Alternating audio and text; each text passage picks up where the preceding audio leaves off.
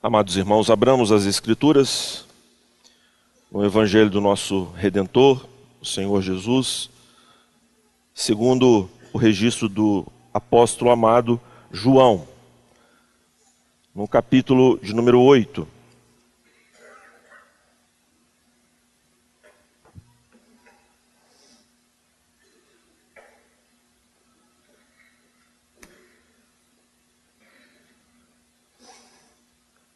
A meditação que faremos nesta manhã ficará circunscrita entre os versículos de número 1 ao versículo de número 11. Eu farei a leitura e peço aos irmãos que estejam atentos. Assim diz a palavra do Senhor. Jesus, porém, foi para o Monte das Oliveiras. Ao amanhecer, ele apareceu novamente no templo onde todo o povo se reuniu ao seu redor. E ele se assentou para ensiná-lo. Os mestres da lei e os fariseus trouxeram-lhe uma mulher surpreendida em adultério. Fizeram-na ficar em pé diante de todos e disseram a Jesus: Mestre, esta mulher foi surpreendida em ato de adultério. Na lei, Moisés nos ordena apedrejar tais mulheres. E o senhor? Que diz? Eles estavam usando essa pergunta como armadilha, a fim de terem uma base para acusá-lo. Mas Jesus inclinou-se e começou a escrever no chão com o dedo.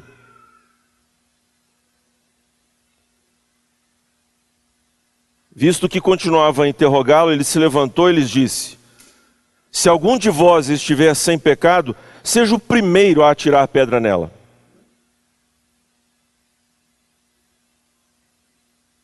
Inclinou-se novamente e continuou escrevendo no chão. Os que o ouviram foram saindo um de cada vez.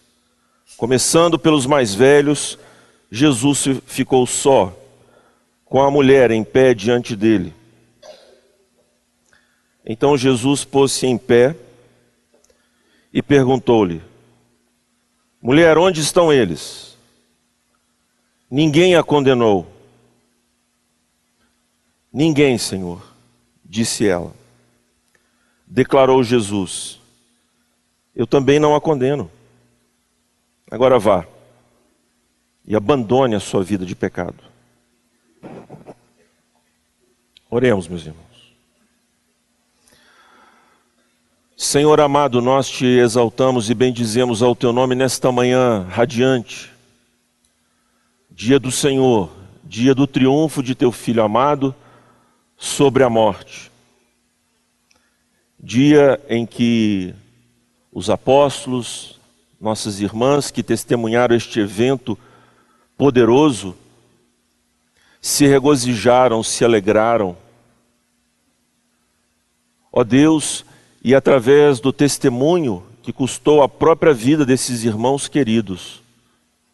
Muitas vezes levado às feras para serem devorados por sustentar que não viram um fantasma, não viram alguém parecido com o Mestre, e nem foram inspirados pelas palavras do Mestre, como se ele estivesse ressurreto apenas em seus corações. Não, Senhor. Eles testemunharam que viram o teu filho, que comeram com ele após a sua ressurreição, que, esteve com eles durante 40 dias, em que o Senhor ensinou-lhes a tua palavra e os eventos que haveriam de, de suceder após a sua ascensão gloriosa aos céus. O Senhor derramou do teu espírito logo em seguida, pois uma vez exaltada a tua destra, o Senhor enviou esta ação que agora está sobre nós, do teu Espírito Santo. Somos habitados por ti, na pessoa excelsa, doce, gentil e poderosa do teu Espírito. E é por isso que nós somos atraídos a este lugar de culto, porque queremos, ó Deus, prestar-te adoração, louvor. Nós te amamos, Senhor. Não podemos mais viver sem ti. E carecemos dos teus retos ensinos para prosseguir em nossa brevíssima caminhada. Pois um futuro de glória nos aguarda. Ó Deus, e certamente o teu filho há de retornar porque o Senhor não pode mentir jamais. Ensina-nos nesta manhã para que mantenhamos acesa a nossa esperança quanto a este retorno, que os nossos corações sejam incendiados de amor por Cristo, o teu Filho. Dá-nos, ó Deus, um coração genuflexo, curvado diante de Ti para prestarmos o louvor, a adoração, agora neste instante, através da mensagem da tua palavra. Eu rogo a ti, ó Deus, que tenha compaixão da minha vida, pois o que os teus filhos esperam não é ouvir a minha voz, mas a instrução do alto. E quem, ó Deus, pode ser adequado para esta tarefa tão sublime? Por isso nós te pedimos que por amor de ti mesmo, Senhor, nos habilite a entregar o recado do Senhor nesta manhã. Em nome de Jesus que oramos. Amém.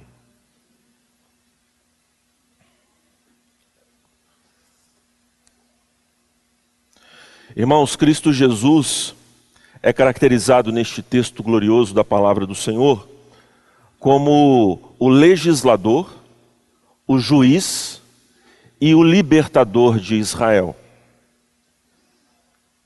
Os encontros que temos do Senhor Jesus Cristo com as pessoas neste texto maravilhoso de João nos revelam, meus irmãos, nesse, através destes encontros, quem o Senhor Jesus Cristo é, mas também quem nós somos. Quem eram essas pessoas e, portanto, quem nós somos. Revela o o aspecto sombrio dos nossos corações, detestável. O quanto nós carecemos, meus irmãos, da misericórdia do Senhor, devido à vileza que vai dentro de cada um de nós. Como somos tardios de coração para contemplarmos aquilo que vai dentro de nós. É tão pérfido, é tão nojento que, graças ao Senhor, não nos foi concedido um olhar completo acerca de nós mesmos. Nós não podemos nos sondar a nós mesmos. Porque se assim fosse, irmãos, nós ficaríamos aterrados, sucumbiríamos em depressão, angústia, tristeza. Uma vez que até mesmo as nossas faltas, nós não podemos discerni-las adequadamente. Nós inferimos a partir das Escrituras esta vileza. E isso deve servir, deve ser o bastante para que nós nos quedemos aos pés do Cordeiro de Deus, confessando em súplicas as nossas faltas e clamando pelo seu perdão. Porque, como lemos no Salmo, com Ele está o perdão. É a Ele que nós ofendemos. É a Ele que devemos nos reportar. É a Ele que devemos nos dirigir. O texto que temos diante de nós, irmãos, nos ensina sobre a face bendita do Cordeiro. Algumas Bíblias, infelizmente, colocam alguns intertítulos que viciam a nossa leitura da palavra de Deus. Aqui não está descrito, em primeira instância, a mulher adúltera. É sobre Jesus que o Evangelho fala. A mulher adúltera é de fato um personagem, mas o alvo do evangelista é descrever o nosso redentor. E veja, Nós estamos exatamente num ponto do Evangelho onde João mostra a crescente objeção que a liderança israelita faz ao cordeiro, ao mestre. Particularmente, nós estamos observando que Cristo Jesus está na festa dos tabernáculos. E já vimos que o próprio Senhor Jesus é o tabernáculo de Deus vindo ao mundo. É Ele quem comunica esta presença maravilhosa do Eterno visto que é o Emanuel, Deus conosco. Mas na festa dos tabernáculos, que aponta para o tabernáculo de Deus vindo ao mundo, Jesus, eles, esses homens, descompensados, acelerados, homens maus, confundem alhos e bugalhos e não reconhecem a figura, a alteza do nosso Redentor, a sua majestade fazem referências, inclusive, aos textos bíblicos que descrevem a figura do Messias, mas não conseguem divisar quem de fato Jesus é. Este é um fato, como vimos já, irônico, mas devastador ao mesmo tempo. E esta saga contra o Senhor Jesus, que redundará na crucificação do Mestre, continua. Observe, por favor, no capítulo número 7, no versículo 45. Algumas diligências se dirigiram até Jesus, sob o comando das lideranças israelitas, para que eles constrangessem o mestre, prendessem o mestre. Finalmente, os guardas do templo voltaram aos chefes dos sacerdotes e aos fariseus, os quais lhes perguntaram: Por que vocês não o trouxeram? Ninguém jamais falou da maneira como esse homem fala, declararam os guardas. Será que vocês também foram enganados? perguntaram os fariseus. Por acaso alguém das autoridades ou dos fariseus creram nele? Não, mas essa ralé, que nada entende da lei, é maldita. Então você veja, Nicodemos a seguir vai dizer que não é justo condenar alguém a partir do que a lei ensina, sem antes ouvi-lo. É preciso abrir processo. Aparentemente, eles ouvem o que Nicodemos, liderança israelita, lhes fala. Mas, irmãos, nem sempre as falas correspondem às intenções. Por isso que no capítulo 8, esses homens, eles de fato, aparentemente, parecem querer ouvir Jesus, levando inclusive para o discernimento do mestre um caso de adultério. Então eles tiveram o trabalho de tomar esta mulher em flagrante adultério, provavelmente isso já era conhecido da comunidade. Eles provavelmente negligenciavam o caso, mas nesta hora tiveram um arroubo de justiça e tomaram aquela mulher e levaram ao Senhor Jesus. E observe que o narrador nos dá conta das intenções. No versículo de número 6, eles estavam usando essa pergunta como armadilha, a fim de terem uma base para acusá-lo. Que armadilha seria esta? Ora, meus irmãos, é, há algumas dificuldades na interpretação desse texto, pois alguns alegam que se trata de uma contradição entre a lei de Moisés e a lei romana. Alguns entendem que o Império Romano se assenhorou da pena capital, a pena de pena de morte, e então queriam indispor o Senhor Jesus em relação às autoridades romanas. É interessante esta observação, Contudo, eu, eu prefiro ficar com uma outra, que tradicionalmente é, vigora na igreja. É uma tentativa de colocar Jesus em contradição com o seu próprio ensino. Isso faz mais jus ao que. Isso faz jus e não mais, faz jus ao que o próprio ensino apostólico, já no primeiro capítulo. Vou, peço aos irmãos que retornem até lá, por favor, no Evangelho de João o primeiro capítulo do Evangelho de João. o prólogo, meus irmãos, já nos dá um resumo do que será detalhado pelo apóstolo no decorrer do evangelho. E observe que o nosso evangelista, no versículo de número 15, fala a respeito de um dos aspectos que serão detalhados ao longo do evangelho. João dá testemunho dele, ele exclama: Este é aquele de quem eu falei, aquele que vem depois de mim é superior, porque já existia antes de mim.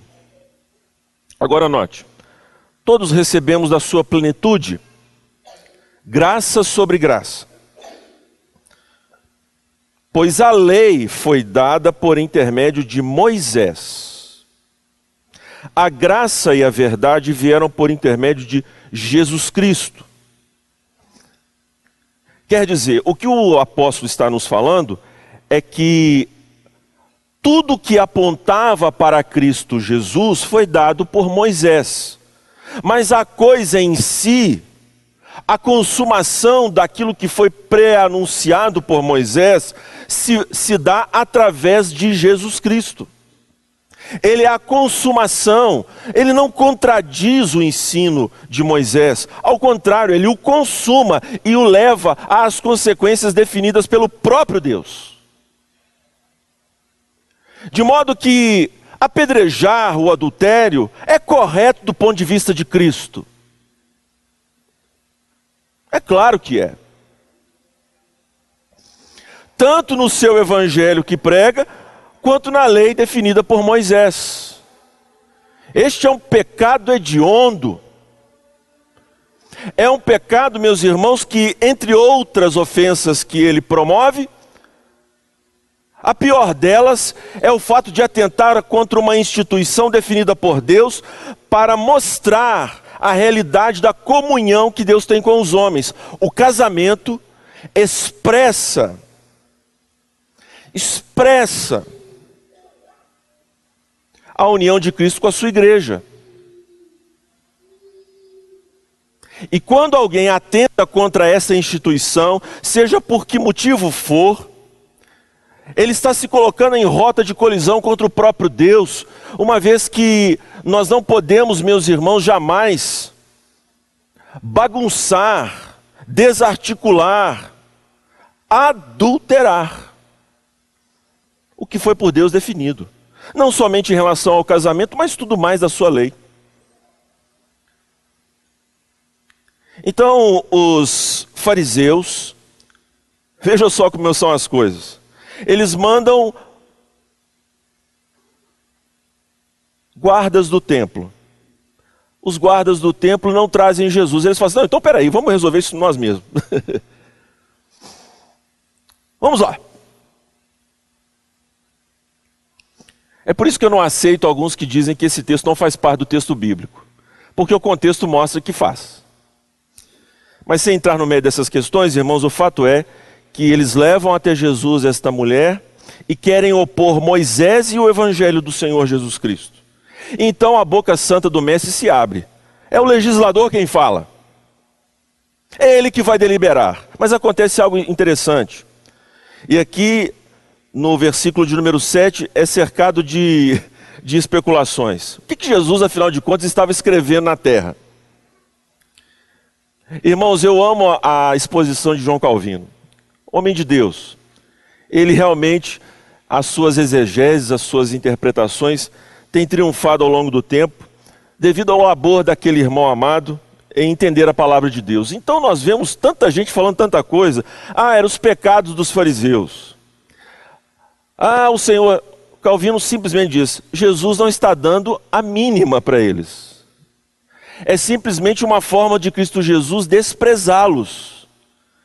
Então eu, eu só tenho que atribuir ao nosso irmão Calvino a sua perspicácia pela graça do Senhor. Dá o louvor a quem é devido. E é isto mesmo. O Senhor Jesus está deixando que aquela desdita, aquela insolência, aquela maneira repugnante deles agirem, como se Jesus não estivesse percebendo o ardil deles O Senhor Jesus está meio que expondo esses homens ao ridículo, para que eles se enxergassem. Não obstante, Jesus se levanta. E como o Senhor Jesus é sempre oblíquo, não é?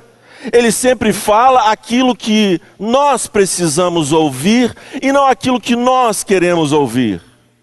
Como o Senhor Jesus, ele sempre, como mestre que é, traça uma rota de acesso aos nossos corações, qual nenhum outro faz. Porque o que interessa para ele não são as aparências, mas as essências.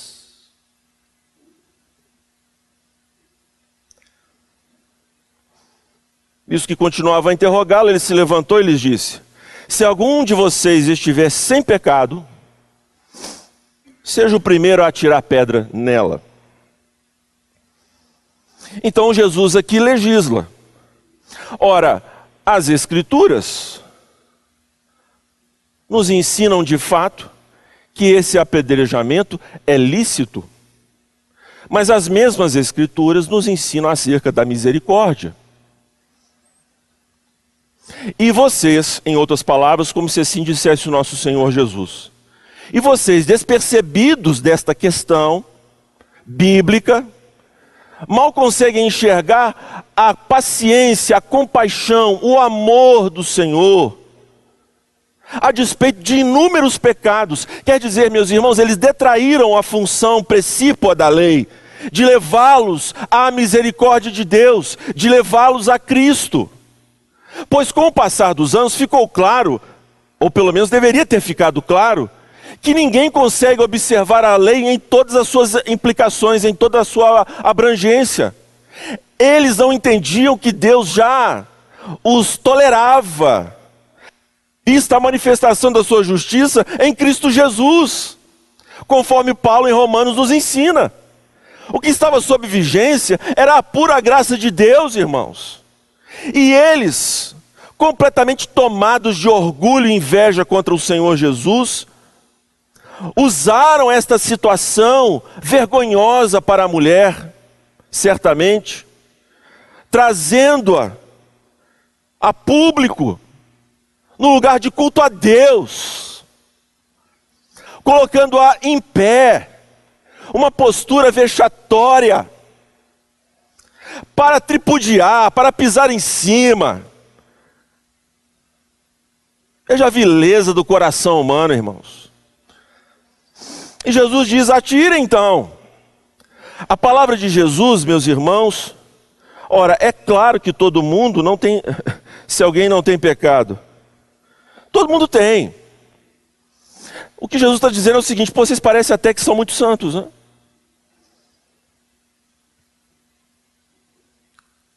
a palavra do Senhor Jesus caiu sobre aqueles corações, provocando, irmãos, uma consciência de pecado. Sentimentos de culpa começaram a aparecer. As suas consciências pelo poder da palavra de Cristo, meus irmãos, porque se o Wellington disser essas coisas, certamente o efeito será, não será tão poderoso caso, obviamente, o Espírito Santo não esteja atuando. Mas nesse caso propriamente de Cristo, a palavra do Senhor caiu-lhes como uma bomba no coração de cada um.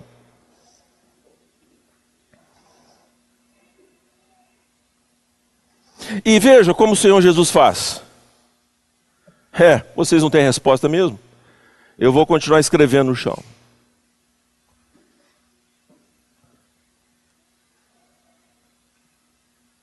E o vexame tomou conta.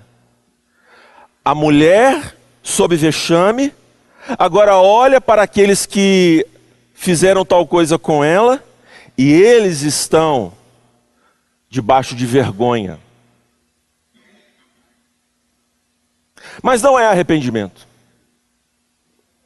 Não é contrição. O pecado, meus irmãos, ele traz vergonha. O pecado traz constrangimento. Geralmente, quando somos pegos em flagrante pecado pelas nossas esposas, pelos nossos filhos, por aqueles com quem devemos tratar diariamente, como no trabalho, por exemplo.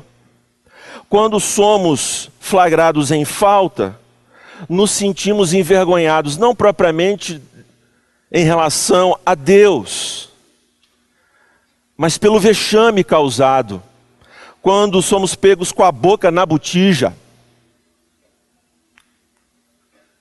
Esses homens, eles estão de fato envergonhados, mas jamais arrependidos. E é esta ação própria da vergonha pecaminosa, ela afasta de Deus, nos isola, nos fragmenta, parte o nosso ser em dois e cada um dos homens em tanto mais. Queremos o isolamento, a solidão, como uma forma de purgar os nossos pecados, de penitenciar-nos.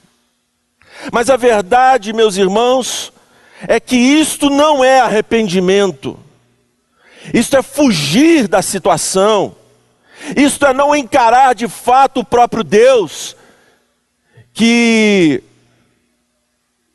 é legislador.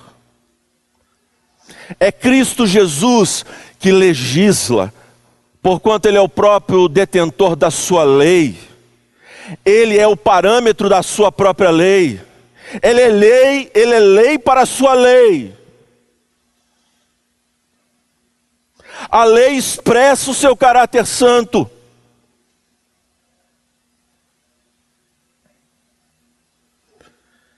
E ele legislou que é necessário a compaixão, a misericórdia, a condescendência, a paciência.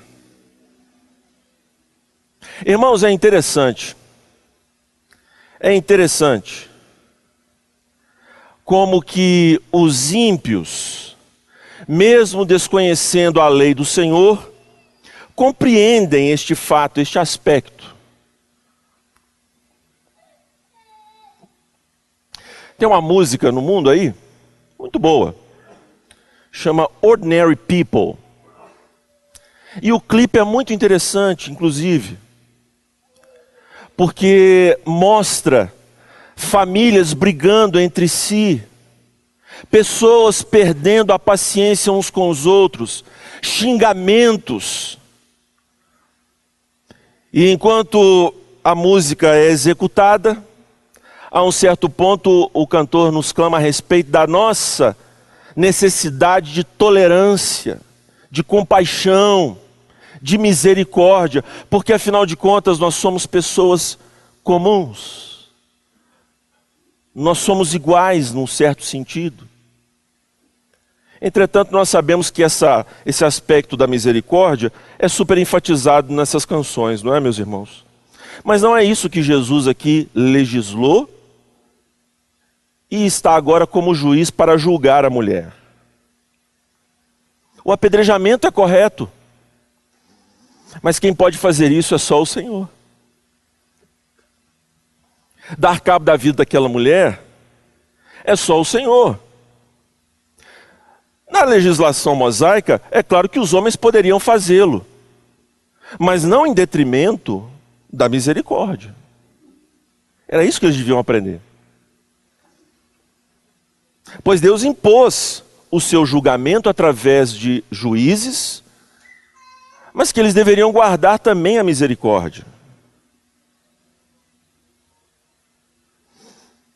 Então, no versículo de número 10, o Senhor Jesus se coloca em pé. Então Jesus pôs-se em pé e perguntou-lhe: mulher, onde estão eles? Ele já sabe a resposta. Mas ele pergunta para que ela entenda o que está acontecendo naquele momento. Ninguém a condenou? Ninguém, Senhor.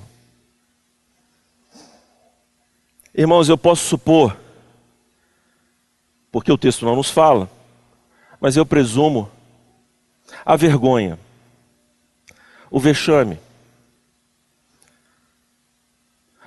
é, nós temos a narrativa, no capítulo 7 do Evangelho de Lucas, sobre uma mulher que adentrou a casa de Simão, o fariseu, enquanto Jesus estava lá dentro com aquele homem. Ela também não tem nome, e ela se descabela e chora aos pés do Redentor, perdendo seus escrúpulos, porque expor os cabelos para uma mulher, naquela época era a mesma coisa do que expor os seus próprios seios. Era uma parte íntima que cabia apenas ao homem observar, o seu homem, o seu esposo. Essa mulher, meus irmãos, de fato ela foi flagrada em adultério, ela sabe que deve ser condenada, ela sabe que a lei de fato se coloca contra a, a sua atitude, ela manchou a, o nome do Senhor Deus, mas nessa confrontação de Jesus, o juiz, ela compreende que não há, não há, meus irmãos, saída. Ela está diante do juiz. E é só isso que importa, irmãos. A alma está aqui diante do tribunal, e diante dos seus olhos está o juiz, na sua mesa a sua lei. Este juiz é ao mesmo tempo testemunha ocular desses fatos pois aquilo que os seus olhos, como chama de fogo, observam, não pode haver nenhuma mancha de dúvida. Ele é, o ele é a testemunha que observa, ele sabe, e não apenas a testemunha ocular de fatos do ponto de vista externo, porque ele vê as intenções, ele sonda mentes e corações. E ele tem o dado dos dados. Ah, os juízes que me ouvem, os irmãos que estão aqui ligados ao direito, sabem que num processo de julgamento é preciso, através das provas, testemunhais, documentais, periciais, detectar a intenção própria do, do meliante. Esse é o juiz que está diante dela. Ele sabe tudo por dentro e por fora. Ela está vestida, mas está nua.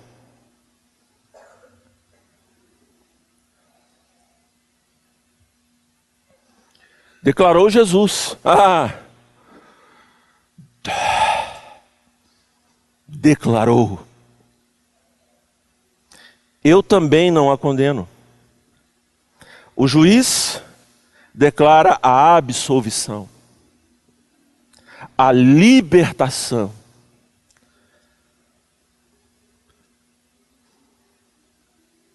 Mas ele exige algo que prova de fato que ela foi absolvida.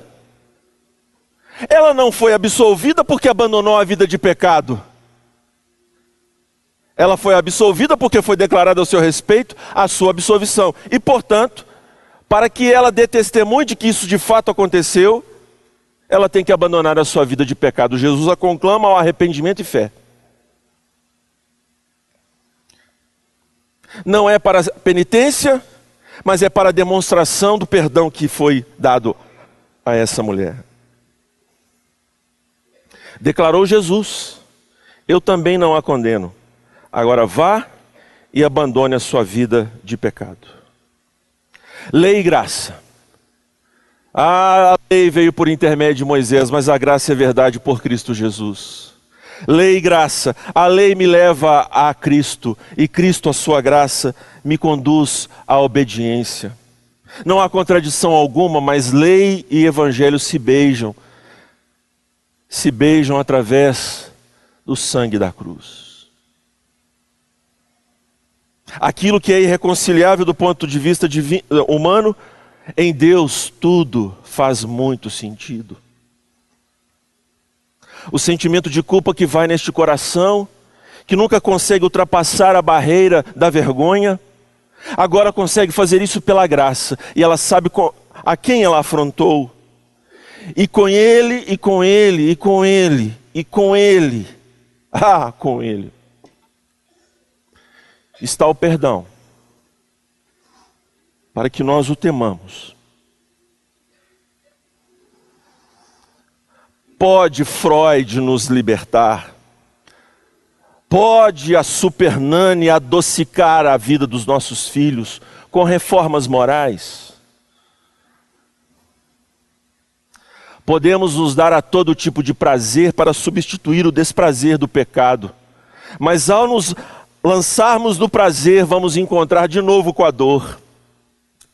Sentimento de culpa, culpa, culpa. É como se nós quiséssemos, meus irmãos, arrancar a própria pele. E não conseguimos. E Jesus diz: Eu também não a condeno. Agora vá. E abandone sua vida de pecado. Queridos e amados irmãos, que alegria temos em Cristo Jesus, não é verdade? Em primeiro lugar, eu quero exortar a todos os casais que estão aqui nesta manhã, a partir do, do meu próprio matrimônio. Irmãos, para que Jesus se casasse conosco e nós com Ele, foi pago um altíssimo preço na cruz do Calvário. É por isso que, a partir daquilo que Ele fez, cada um do seu, dos nossos cônjuges que temos aqui, deve amar a sua esposa e o seu esposo porque o adultério, meus irmãos, ele é abominável aos olhos do nosso Senhor. Os jovens que estão aqui, mantenham a sua castidade, se espelhem nos casais que temos na igreja, que são um exemplo para cada um de vocês. E queiram vidas puras para que os seus matrimônios sejam puros, porque não sairá barato qualquer prática de impureza hoje no casamento de amanhã. Tenha certeza que Deus é vingador. E muitos casais hoje estão atribulados porque prevaricaram e não confessaram o seu pecado durante o namoro e o noivado. É preciso tratar, meus irmãos. É preciso tratar. E Jesus, é Ele quem trata.